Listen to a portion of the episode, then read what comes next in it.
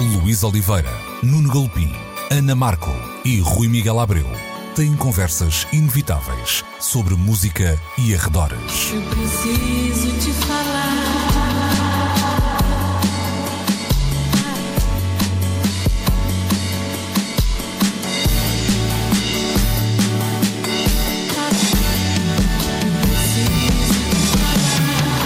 Agora na Antena 3.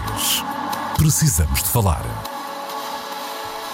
Muito bom dia, sejam bem-vindos a mais uma edição de Precisamos de Falar, como sempre, aos domingos, 11, meio-dia, no Som Nacional da Antena 3. Estamos sempre também uh, disponíveis, somos rapazes fáceis, à hora que bem entenderem, no RTP Play, onde podem e devem subscrever o vosso, um, o nosso podcast, melhor uh, dizendo. Hoje então estamos de novo os três, Luís Oliveira, Rui Miguel Abreu e o Nuno Galpim, bem-vindos, meus caros. Uh, há uma série de uh, frases feitas e lá está, de letras do Sérgio Godinho que nós podíamos utilizar para lançar esta conversa desde o primeiro dia do resto da, da, da vida dele, no caso, o brilhozinho nos olhos, o elixir da eterna juventude. Não, não vale a pena porque acho que qualquer letra dele, dele daria para retirar aqui uma estrofe para começarmos esta conversa. Sérgio Godinho, 75 anos celebrados esta semana, celebrados uh, no palco. Nuno, eu vou começar, obviamente, por ti, porque uh, também tens obra ligada à obra do, um, do Sérgio Godinho. O que é que nestes 75 anos tu, tu destacas neste percurso? Eu sei que é uma pergunta assim muito, uh, se calhar demasiado focada para quem tem uma carreira como a de Sérgio Godinho, mas assim num, num primeiro olhar, o que é que te salta à, à vista?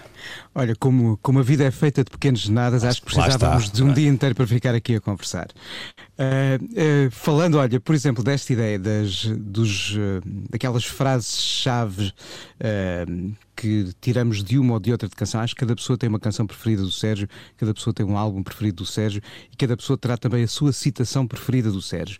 E no dia do 75 aniversário, a quantidade de títulos que víamos aí espalhados pela imprensa e pelas redes sociais a dizer que aquele era o primeiro dia do resto da vida do, Sérgio Godinho, deu-me a entender que há muito boa gente que se calhar a primeira coisa que devia fazer era ouvir mais o Sérgio e não ficar apenas pela rama das referências que não são nossas, são as de todos, e acho que todos nós temos direito a ter a nossa frase, a nossa citação, uma das minhas preferidas e que, olha, tenho usado muito este ano, é o caso vai andando com a cabeça entre as orelhas, porque tem sido um pouco um retrato deste 2020, porque estamos à espera que esta cabeça possa finalmente estar encostada a outras orelhas.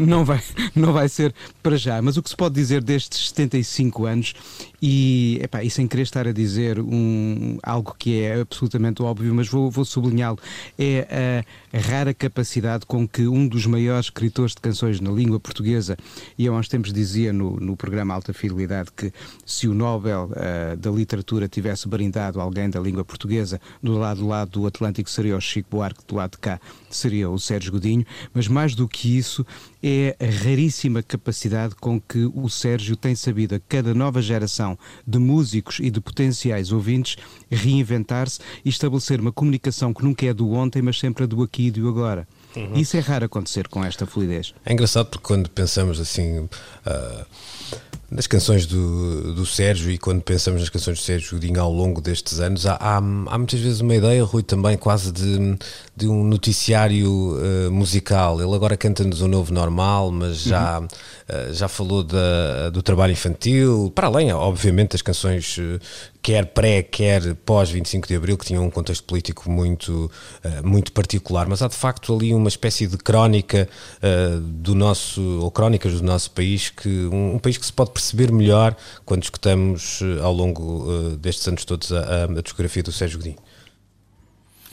Sem dúvida, eh, essa é uma das forças, e que força é essa, poderíamos também perguntar, é? mas essa é sem dúvida uma das forças uh, da, da, da, obra do, do, do, Sérgio. É a capacidade que ele tem de se agarrar ao presente. O, o Lou Reed dizia que queria que olhassem para as, para as canções dele como uh, The Great American novel, não é?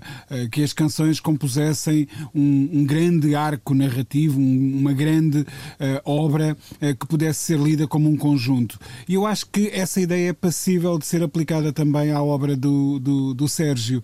Um, o que ele foi fazendo desde 72, quando se estreou com Os Sobreviventes, e ele sobreviveu logo à primeira e nunca mais largou essa sobrevivência, essa é que é essa. Mas ele foi fazendo muito mais do que sobreviver. Ele, ele foi sabendo viver, que, que é ainda mais importante. Mas desde 72, dizia eu, que a obra dele nunca perdeu pertinência. E isso é que eu acho admirável. Há aqueles uh, artistas, e, e, há, e, se calhar até se poderia aplicar essa ideia um bocadinho ao Lou Reed, uh, de que nós dizemos normalmente coisas do género gosto muito da obra dele até não sei quando, ou excetuando aquele período ali na década de coisa uhum. e tal. Um, gosto muito do, do, do que este uh, cantautor fez, mas na verdade no no Sérgio não há assim nada que nós digamos eh, que não mereça o nome dele na capa. Eh, muito claro. pelo contrário. Ele teve a capacidade de nos surpreender a cada novo passo que deu. E eu isso acho que está ao alcance de muito poucos, em Portugal ou em qualquer sítio do mundo. E é engraçado. Há aqui, há aqui há um duas coisas que eu gostava de, Sim, de sublinhar só, que é, uh, por um lado, isto que o Rui está a dizer, e isso reflete-se musicalmente numa obra que tem sabido sempre encontrar caminhos diferentes para se reinventar.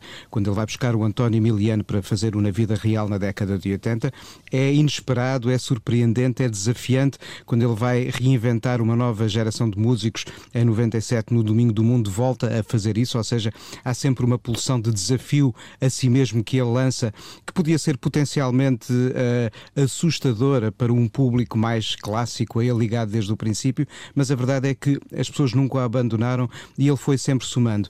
E essa ideia de, do grande livro, das referências uh, de um país que nós podemos encontrar na obra do Sérgio mesmo do, desde o início, é muito mais do que muitas vezes aquilo que de uma forma redutora, hoje acho que já não é tão feito, uh, se fazia em relação a ele, que era vê-lo como uma figura da canção de protesto. Claro. E, e o, é que o Sérgio, através das canções de humor, das personagens que ele cria, como a Etelvina, uhum. ou, ou de retratos vivenciais, ele faz uma crónica da vida social uh, do Portugal desde a sua infância, com memórias que ele atira para trás quando via as mulheres do Porto a falar dos Jogos dos Salgueiros em criança, até ao Portugal de hoje, do novo normal que ele continua a cantar. Uhum. E isso, isso é raro também de se fazer. De facto, uhum. como dizes há pouco, ouvindo os discos do Sérgio, temos um retrato do nosso país. Uhum. E, é, e é interessante, estavas a dizer uma coisa, esta é a minha opinião, não sei se concordam, que é muitas vezes um artista procura novo talento com a ideia também de se mostrar a um público mais novo. Eu acho que esse, esse lado às vezes eh, vá lá, de vampiro no bom sentido do Sérgio, serviu muitas vezes mais esses novos autores que o Sérgio. Eu passo a explicar. Muitas vezes, quando ele se juntou de nomes, e vamos falar até num passado mais recente, sei lá, estou a me lembrar da mim, todo Noiserve, uhum provavelmente se foram artistas que chegaram até ao público do Sérgio Godinho mais do que o Sérgio ter chegado. Não sei se me estou a fazer entender Claramente. na perfeição, mas acho Claramente. que uhum. acabou por. Claro que o serviu a ele, do ponto de vista de, de também se sentir motivado com, com, com novas linguagens e com novas gerações, mas acho que desse ponto de vista nunca foi uma coisa muito um, individual ou muito egoísta, antes pelo contrário, acho que mostrou esse, é esses nomes a, a, a muita gente. E, o, o Sérgio é um ponto ponto de partida e de chegada de muitas, uh, muitos nomes e muitas referências na música portuguesa, porque tanto a ele chegam os ecos do José Afonso, do Terrené e de muitos outros uhum. Beatles, Kings que o formaram, o António Mafra. O António Mafra tem, através do Sérgio Godinho, uma ponte para que o possamos redescobrir através da forma como ele uhum. Eh, cantou, o António Mafra, e, e fala com paixão, eh, porque o Sérgio, além de ser um grande escritor de canções e um intérprete, se não o melhor intérprete da sua obra, naturalmente, é também um divulgador, porque através de programas de rádio e, até, e das caríssimas canções que partiram uhum. de uma série de crónicas nos Expresso que ele transformou em espetáculo, é também um grande divulgador da música que o e que está à sua volta. E essas partilhas, lá está, fazem dele um ponto de chegada e depois estes novos músicos que ele se vão juntando e podemos uh, partir desde aqueles com que ele partilhou os palcos e os estúdios no princípio, até, como dizias, a Minto, o Noiserve, o David Fonseca, os Clã. Uhum. Foi fundamental aquele espetáculo com os clã na Expo em 98, que de resto deu o Afinidades. Ele foi ao palco com os da Weasel no Ritz Club, viu-os no final da década de 90, também ali numa partilha de significados eh, na relação uh, da música com a palavra. Ou seja, tudo isto faz com que ele seja muito mais do que apenas um veterano de que se gosta. É mesmo uma figura que atravessa e influi várias gerações e vários passos da música portuguesa e da sociedade portuguesa. Rui, primeiro em jeito de provocação, depois podemos falar sério. É, é o primeiro rapper português, o Sérgio Godinho? é Olha, Herman Talcanal. Não, não, não, não, vejo, não vejo isso como uma provocação, acho que até vejo isso como uma espécie de elogio àquilo que o, que o hip hop foi capaz de fazer. Também Se acho. nós identificarmos. Uhum. Uh, eu, eu, eu, estava a pensar, por exemplo, uh, quem são hoje, quem é que poderá hoje reclamar o, uh, um, esse bastão de, de que, que o Sérgio brandiu durante tanto tempo e continua a brandir, pelos vistos.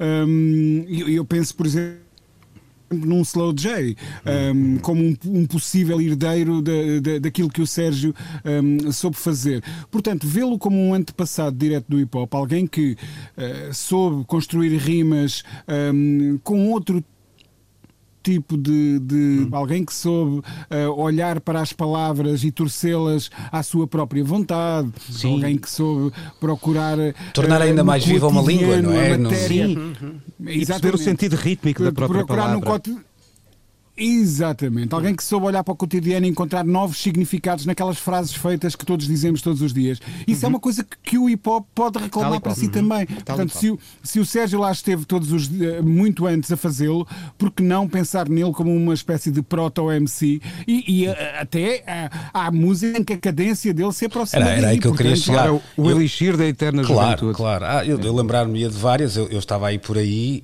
mas concordo perfeitamente contigo. Acho que há outros nomes hoje que são, que não, podendo não ser, eh, ou melhor, podendo ser alguma falta de imaginação tê-los apenas como herdeiros de Sérgio Godinho, estou-me a lembrar, por exemplo, de nomes como o, Sérgio, o Bebê Fachado ou o Samuel Lúria, não é? Mas uhum. de facto há uma altura uh, na música portuguesa que grande parte dessa renovação da língua, se esta, se esta, expressão faz aqui sentido, passou pelo, pelo hip hop, mesmo quando ele não era se calhar tão popular como é, uh, como é hoje. Tem assim uma opinião um bocadinho uh, minha e, a, e a, talvez a necessitar de mais dados sobre isso, mas eu acho que fica mais ou menos claro que temos, sempre houve gente a escrever bem em português, uhum. sempre houve, uhum. nunca houve um, um vazio completo, mas durante algum tempo esta ideia de fazer ginástica com a língua portuguesa um, esteve de facto uh, muito uh, alicerçada em alguns nomes do, do hip hop nacional. Um, há, há, uma palavra que o Sérgio gosta muito de usar e nós partilhámos muito essa, essa ideia quando estávamos os dois a trabalhar no, no retrovisor, porque apesar de ser um livro assinado por mim, é, é claramente um, um exercício de diálogo permanente e que levou uns três anos a partir das primeiras conversas e a chegar a, às páginas e a precisar mais dia menos dia de uma atualização, mas fica aqui no ar de que a ideia de que vai se calhar acontecer, mas uh, há uma palavra que o Sérgio usava muito ao falar do labor. Uh, para fazer a palavra certa, soar da forma certa e encaixar bem na canção, que era a carpintaria. Uhum. As canções do Sérgio têm carpintaria e, e, boa marcenaria também. E por isso aquilo tudo flui uhum. tão bem. E, e foram uh, 75 anos de vida celebrados uh, no palco que, uhum. uh, que é algo que também lhe diz muito. Aliás, tem alguns dos uh, trabalhos que aqui falávamos foram. Uh, primeiro começaram no palco e outros acabaram também no palco em, em discos, do Rivalitos, ao Noites Passadas, Sim. Afinidades, etc, etc.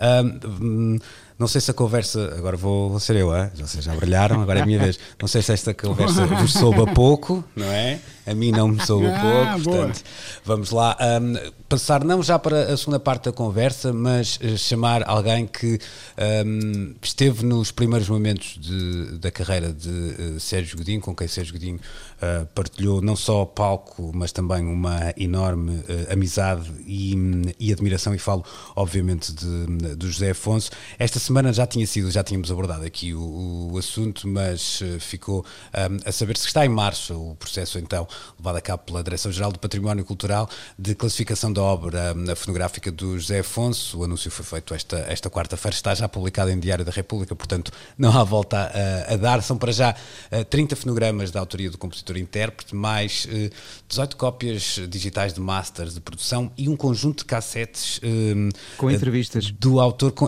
há, aqui ainda um.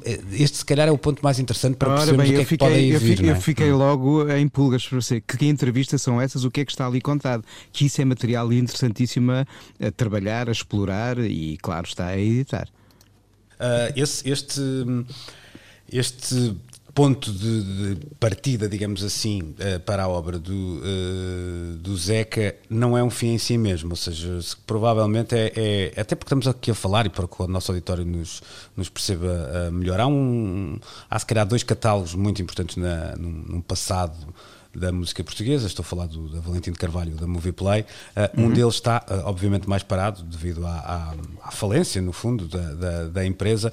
Um, e, e, esta é também uma maneira de, uh, vá lá, de, o, de, lhe dar vida um bocadinho à força, digamos assim. mas isto pode ser um início de. Abre um precedente. Sim, Pode ser Abre um, um precedente uhum. muito importante que é uh, o passarmos a entender que o legado uh, áudio gravado, ou seja, os fonogramas, uh, a história da música e das vozes gravadas e outras gravações, porque nem todas as gravações captam vozes, como vimos num dos filmes do Indie, este, nesta edição, o som é só por si um motivo para podermos eh, fazer todo um trabalho de reflexão à volta do que está ali assim eventualmente a ser registado, mas o que se abre aqui assim é um precedente na forma de poder ser inventariado, tornado património e depois trabalhado de outra forma. Há aqui um elemento que pode entrar em cena, que vai entrar em cena claramente e que é muito importante, que é o, o novo Arquivo Nacional do Som e tudo isto são ferramentas fundamentais eh, para dar outra visibilidade uh, e outra dinâmica às memórias de um património sonoro uh, que até aqui careciam de uma atenção, como espero eu, passem agora a ter. Mas o, o acho que os, o reflexo imediato e com que todos vão poder contactar mais diretamente todo este processo será, uh, naturalmente, mais dia menos dia, a reedição Uh, ou a edição de, do material fonográfico que agora uh, será uh, catalogado. Uhum. Há, há, aqui um lado simbólico, Rui, também, que é. Percebemos que a palavra é património e não é pedrimónio, ou seja, nem só a pedra é património, não é? Uhum. E isto às vezes não, não parece tão claro, evidente. Claro, claro que sim. Hum. Mas às vezes não parece evidente, não é? Às vezes... Hum. É, é, verdade, é verdade. Temos ouvido nos últimos anos debates em torno de aquisições de obras de arte para, para por parte do Estado. Um, te, o espólio do Fernando Pessoa rendeu uma, uma casa-museu eh, que tem atividade permanente. Um, portanto, há, há, vários exemplos de como Portugal, uh, vá lá, o Estado português, timidamente, um, mas, mas em boa hora, uh, vai conseguindo proteger um, é, o nosso património. E cada vez mais se fala também em património imaterial, não é? Uhum. Um, a Unesco a classificar géneros musicais da morna ao fado é isso que faz. Portanto, esta classificação da obra, como se classificam lugares e, e, e monumentos como sítios de interesse uh, nacional, sítios de interesse público, é, é bom que se olhe para a música como sendo capaz de gerar também esse tipo de com aspas, obviamente, monumentos. Um, que se começa a fazer isso com o Zeca Afonso, para mim parece-me uma excelente ideia. Há outras obras uh, que se calhar mereceriam esse tipo de atenção, sendo que algumas, eh, como tu próprio já, já, já mencionavas, uh, nomeadamente as, as que se abrigam no catálogo da Valentim Carvalho, estão muito bem cuidadas e não precisam desse tipo de intervenção. Mas, tal como acontece com monumentos que, podendo estar na posse de uma determinada família ou de, uma determinada, uhum. de um determinado conselho, são largados ao abandono e obrigam à intervenção superior do Estado, aqui uh, essa, essa forma de, protege, de proteção também se impunha. Portanto, ainda bem uh, que foi exercida uh, e, que, e que abre aqui um precedente para caso outras obras sejam deixadas no esquecimento ou ao abandono, possam ser tratadas estudadas protegidas. É, acho e que aqui, esse, esse um lado que, que o Rui dizia um também, deixa-me deixa só dizer isto, diz, diz, que eu acho um, relevante no que dizia o, o, o Rui, que é por vezes, nós podemos uhum. entender assim, mas porque é que o mercado não resolve isto? Se é um artista como o, como o Zeca Afonso, uh, que tem um grau de popularidade que lhe garantiria que per si o mercado funcionasse. Aqui há, há questões que direitos. de direitos, etc., não é que, que no fundo cativam esta, esta obra e daí esta uh, necessidade, e é importante o que o Rui estava a, a dizer também por isso, esta, esta necessidade Luís, de intervenção. Eu até acho que há uma negligência,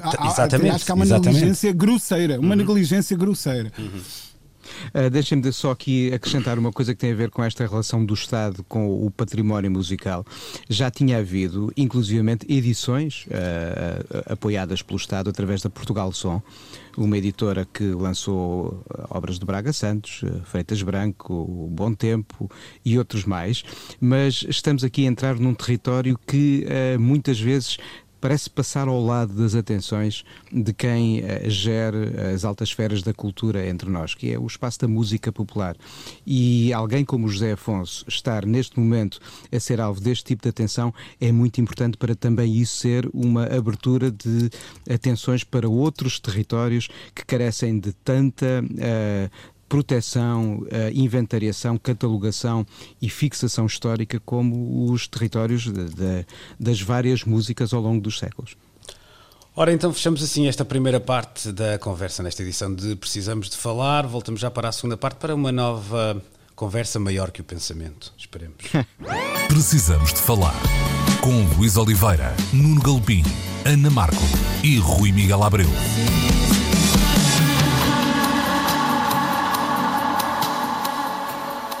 Estamos então de regresso para esta na segunda parte do programa. Precisamos de falar sempre na Antena 3 e desta vez vamos olhar também para o relatório um, semestral do Discogs, uma das principais plataformas de venda de discos uh, online, se não a principal uh, plataforma, que uh, ao apresentar então o relatório semestral abrange obviamente o período um, vá lá, do confinamento e o período que vivemos ainda de uh, uma pandemia e uh, dá conta de um aumento uh, nas vendas, quer de álbuns em vinil, CD e também de cassetes. Tenho comigo dois dos principais culpados desta notícia, uh, Galpim e Rui Miguel Abreu. Não, agora falando um bocadinho uh, a sério. Rui, um, é, é, eu, eu, pensava sobre isto de alguma forma, ou imaginava, ou, ou especulava sobre como seriam estes períodos para, hum, para uma plataforma como o Discogs e até para algumas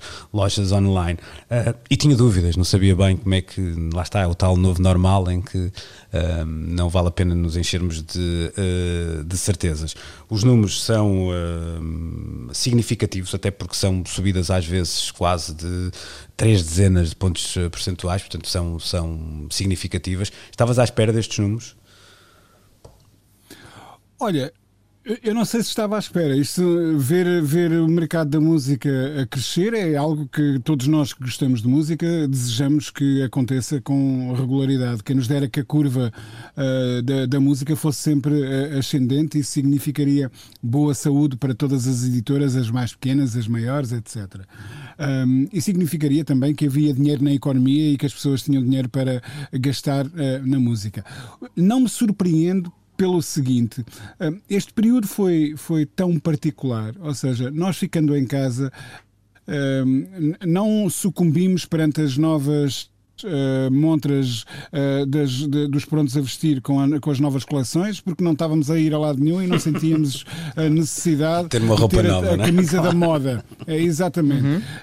Não fomos, passámos imenso tempo sem ir jantar uh, fora, sem ir ao cinema, sem fazer uma série de coisas um, que levam o nosso dinheiro a evaporar muito rapidamente. E de repente, se calhar alguns de nós pensaram, bem, aquele a oportunidade que eu estava à espera de ganhar o Euro Milhões para comprar aquela caixa especial do Prince ou, ou para fazer a, é? discografia é completa do Miles Davis ou qualquer coisa, ou a Xadé que vem aí, uhum. exatamente, 130 libras, já estive a checar o preço. Eu um, portanto, um, Rui, deixa-me só fazer um parênteses. Esta foi a oportunidade é, é... ideal para, para, para Claro, mas deixa-me só dizer uma coisa em relação a isso, porque é, é, é óbvio, quem te estiver a ouvir não, não levará a mal o que, o que acabaste de dizer, mas uh, claro que nós estamos a falar para quem não perdeu rendimentos, e houve muitíssima gente a perder rendimentos também durante este, um, este período. Portanto, há, há, de facto aqui um lado de, uh, de gente que vá lá, beneficiado ou privilegiada por isso, porque continua a poder trabalhar e dessa forma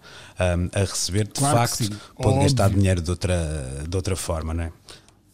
Mas eu até detetei uma outra tendência, sabes? Um, eu, eu não foram, ok, não foram multidões, mas também não foram nem duas nem três pessoas que eu ouvi dizer, a quem eu ouvi dizer frases do género: eu vou investir comprando este disco. Ou seja, houve muita gente que, talvez por ter perdido rendimentos, um, resolveu. Uh, uh, aquela, há pessoas que se calhar aplicam em certificados de aforro ou compram ouro, ouro. Ou, ou qualquer coisa para, para se protegerem.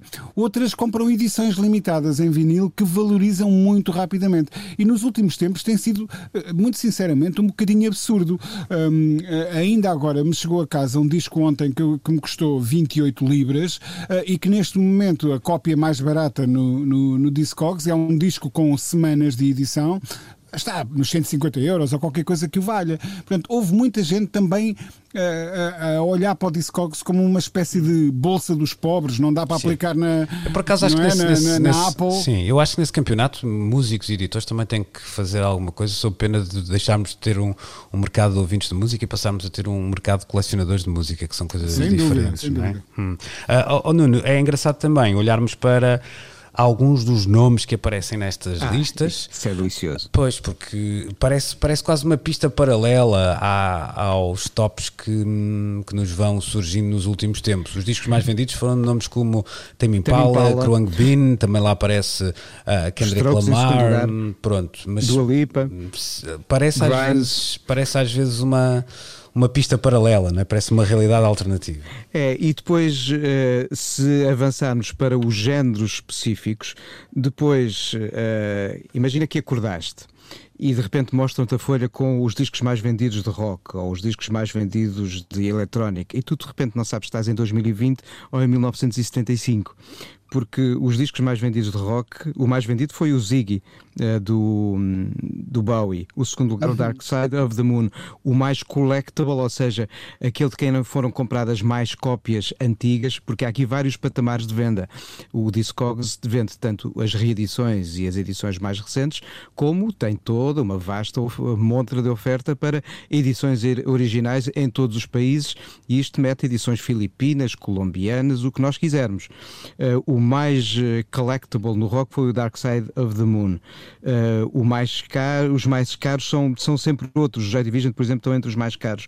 O mais collectible da eletrónica, os Massive Attack. Aqui não estamos em 1975, estamos em 1991. Não está mal, mas, por exemplo, o mais colecionável da pop foi o Bridge of the Troubled Water, o álbum de 70 da dupla Simon and Garfunkel. E isso não deixa de ser uh, mais uma uh, achega interessante ao tipo de comprador que aqui está está.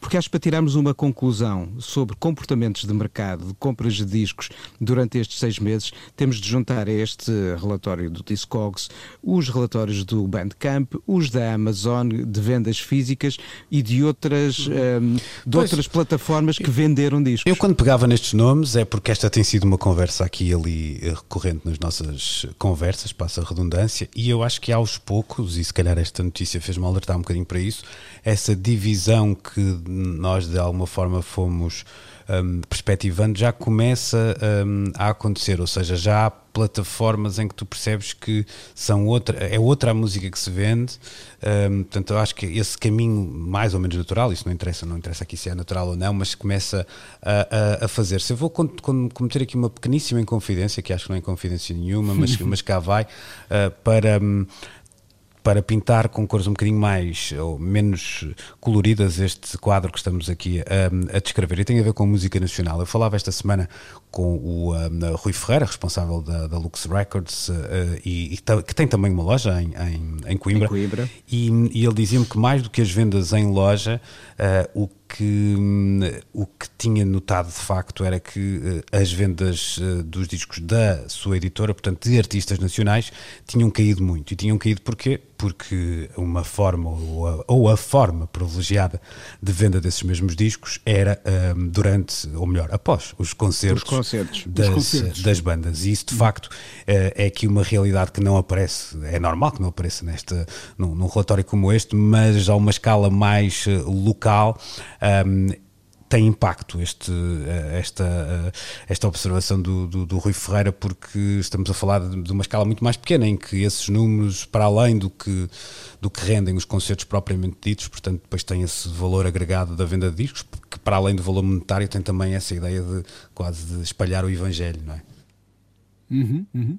A Merch Stable é um dos motores principais da cena indie, pois, sempre foi. Pois, pois. Uh, e, e, tendo desaparecido o circuito de concertos, um, e, todo esse lado do negócio uh, implodiu, desapareceu, uh, extinguiu-se simplesmente, e isso é dramático.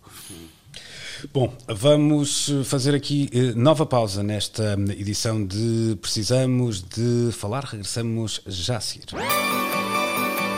Precisamos de falar. Viramos a página nesta edição de Precisamos de Falar uh, para voltarmos a falar de uh, revistas, publicações, uma em particular, a Wax Poetics, que tem uh, um modelo, não diria a propor, mas eu acho que é ainda a testar. O, o Rui partilhava esta notícia com entusiasmo durante a semana. Isto é um modelo que compromete de alguma forma não só quem lê, mas também quem escreve. Isto é que pode parecer assim um, como, se, como se essa já não fosse uma profissão de risco, mas aqui há um labor of love uh, que talvez justifique esta, uh, esta aventura. Rui, queres explicar um bocadinho melhor uh, como é que isto funciona antes de, de percebermos que, que, futuro há para uma, uma coisa destas? Claro que sim, claro que sim. Um, a Ox Poetics foi uma, uma revista que surgiu com um ângulo tão específico, tão específico, tão específico que, de certa maneira, um, a sua eh, existência a muito longo prazo estava um, condenada à, à partida a, revista durou sensivelmente entre 2001 eh, e 2016, se a memória não me, não me falha assim muito. Portanto, teve ali 15 anos em que publicou cerca de 4, 5 uh, números. É, era uma revista trimestral, publicava cerca de 4 números por ano. Uh, publicou 60 e qualquer coisa um, uh, revistas. Eu tenho-as todas um, dessa primeira existência.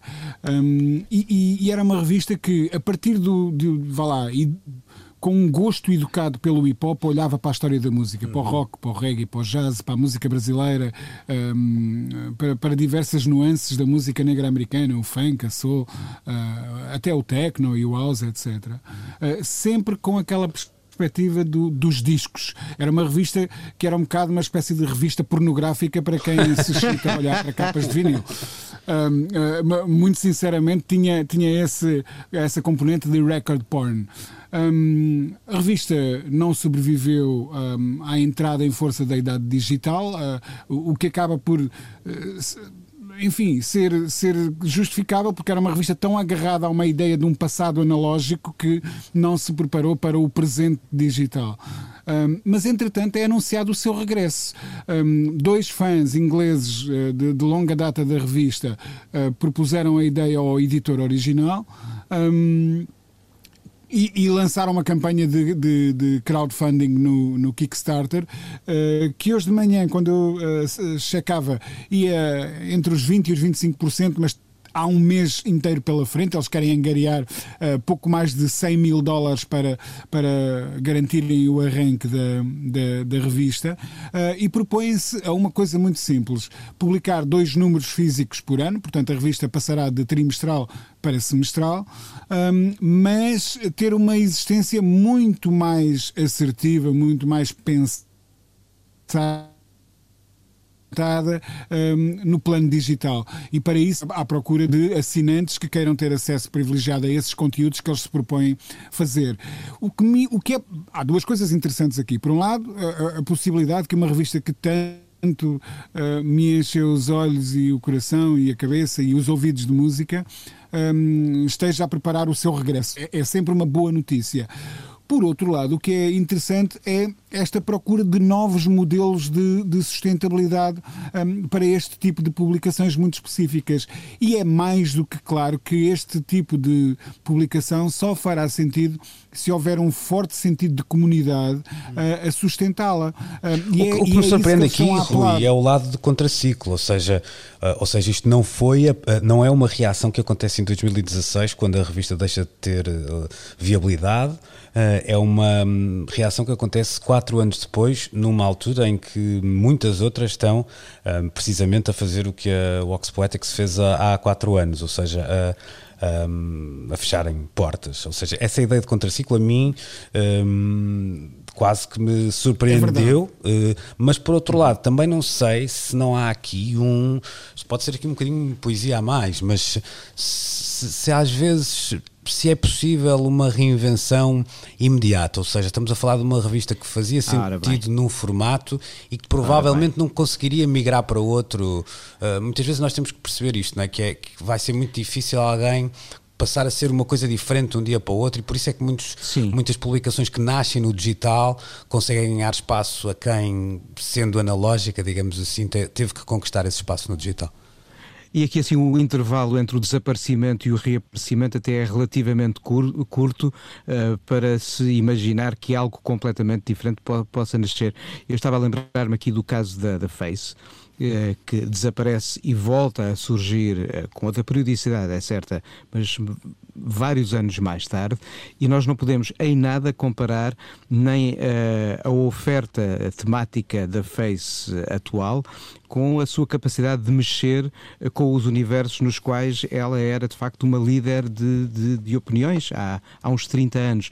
A nova Face é, é uma espécie de lista telefónica, para quem tem a memória do que eram as listas telefónicas, ou seja, grande e pesada, mas cheia de quase nada.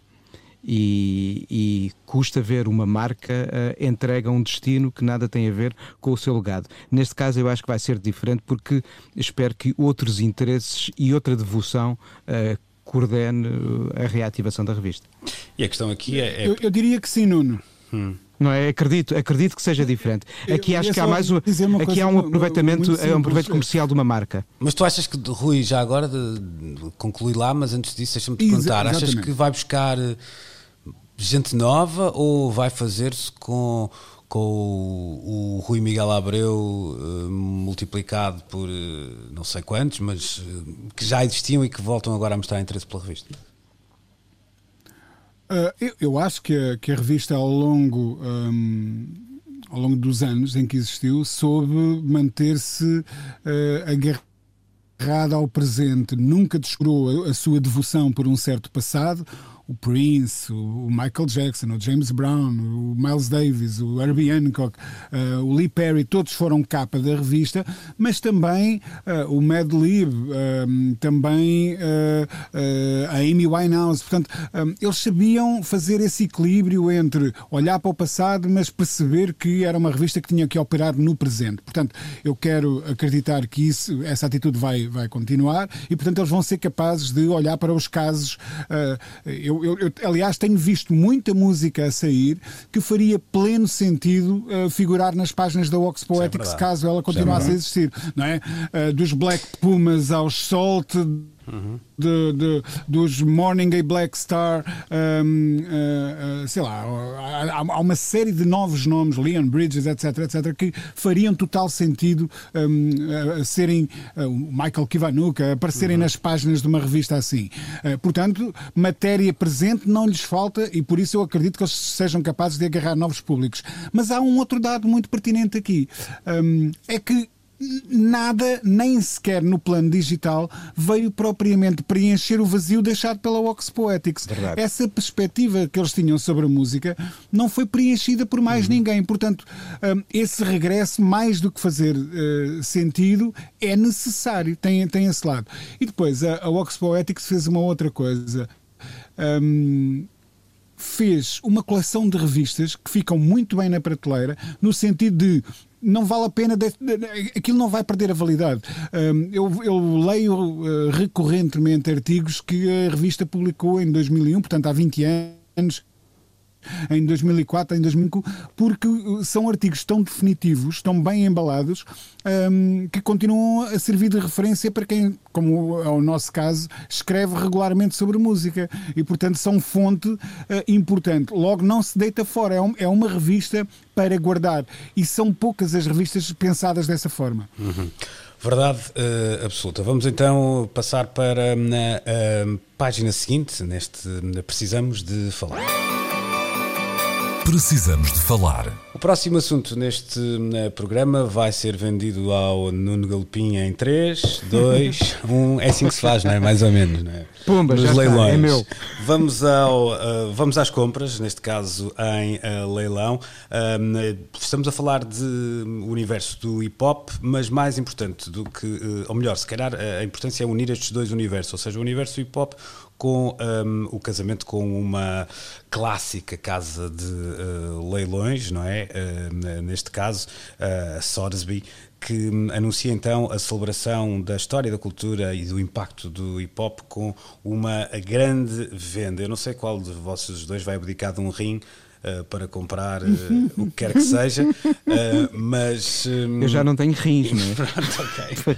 mas Uh, mas Nuno, há, há, quer dizer, há, há, aqui objetos que eu uh, acho uns mais relevantes do que outros, claro, como uhum. é lógico, e, e, e, também não sou o habitual, não seria o habitual interessado neste, neste tipo de leilões e não necessariamente por ser do, do, universo hip hop, ou do rock, ou da dança, ou quer que seja. Não, não tenho assim este, este memorabilia em particular como um desejo um, absoluto, mas há aqui um uh, de facto uma, uma casa que é muito tradicional e é bom que se pense, que se perceba que a Sotheby's é, é, é, muitíssimo tradicional, abre isso a um espectro que, que normalmente uh, fica de fora destas coisas, não é?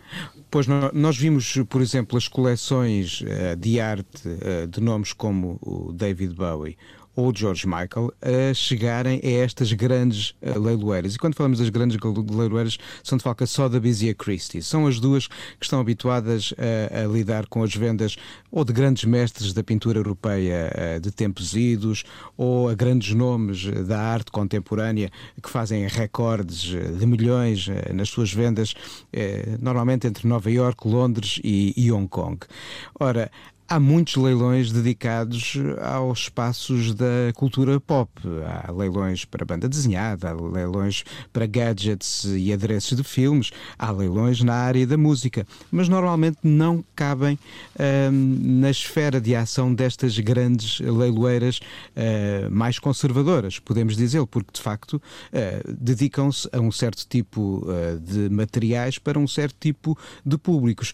O que quer isto dizer é de facto a tomada tomada de consciência de que o legado a história e a importância cultural que o hip hop tem vindo a conquistar ao longo dos anos já lhe permite estar, eh, de certa forma, ao nível do que é uma venda de uh, quadros ou peças ou itens particulares das coleções de um Bowie ou de um de George Michael. E falo destes dois porque foram os leilões mais significativos na área da música que chegaram a estas grandes leiloeiras nos últimos anos. Hum. Há aqui um outro fator muito interessante que é o facto de haver, uh, depois das vendas, parte do dinheiro atribuído à Queen's uhum. Public Library Foundation uh, para precisamente uh, financiar programas de preservação de património associado à cultura hip hop. Uh, e isto é muito importante também porque tem a ver com a tomada de consciência de que este espaço cultural caracteriza um tempo, caracteriza um espaço da cidade de Nova Iorque e depois das outras que naturalmente uh, também começaram a produzir e a refletir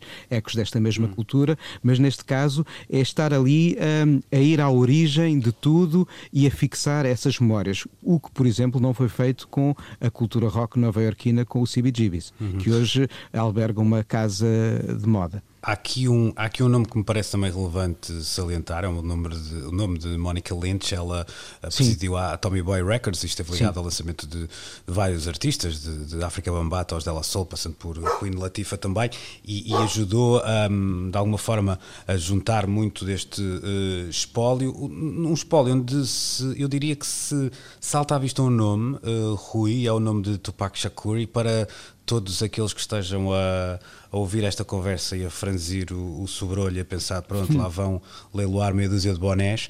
Uh, há aqui um espólio muito pessoal e, e, que eu fiquei com alguma curiosidade para perceber exatamente o que é, porque é um, é um parte de correspondência de, de Tupac Shakur com fãs, mas também alguns primeiros manuscritos de, de Tupac ainda em idade muito uh, muito jovem. Portanto, há, há, aqui uma, uma mitologia e uma iconografia no hip hop que também ainda se está a construir. Portanto, há, há, há um grau de distanciamento que ainda não é assim tão significativo para nós às vezes percebermos um, quão valioso pode ser uh, algum deste material, não é?